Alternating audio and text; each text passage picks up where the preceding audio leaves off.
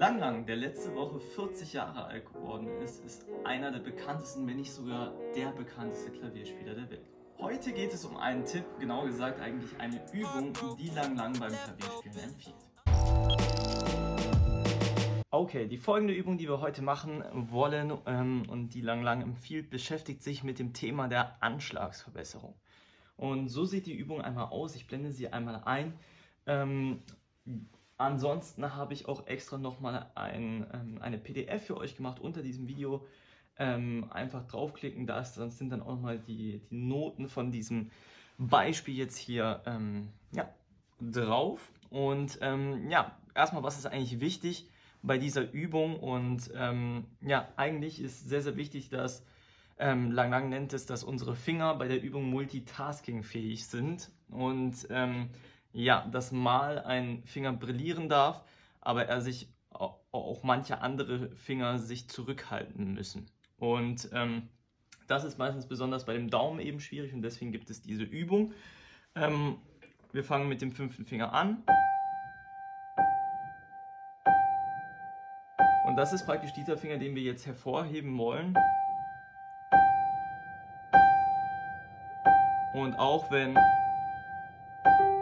dann der Daumen dazu kommt, dass dann trotzdem der fünfte Finger mehr zu hören ist als, ähm, ja, als der Daumen und auch dann in, in dem nächsten Takt.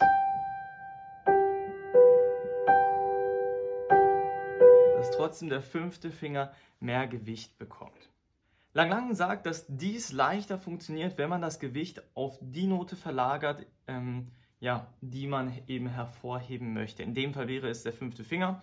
Also dass man ein bisschen hier sozusagen das Gewicht, was wir hier ein bisschen kalkulieren können, eben mehr auf den fünften Finger geben, auf dem Daumen eigentlich nahezu kaum Gewicht haben.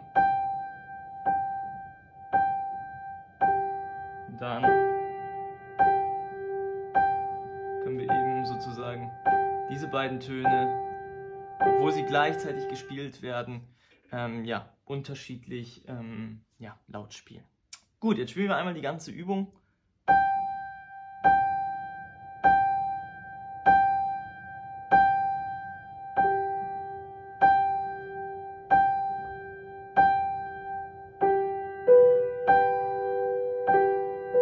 Okay, und wenn wir die gespielt haben, können wir dann einfach wieder von vorne anfangen.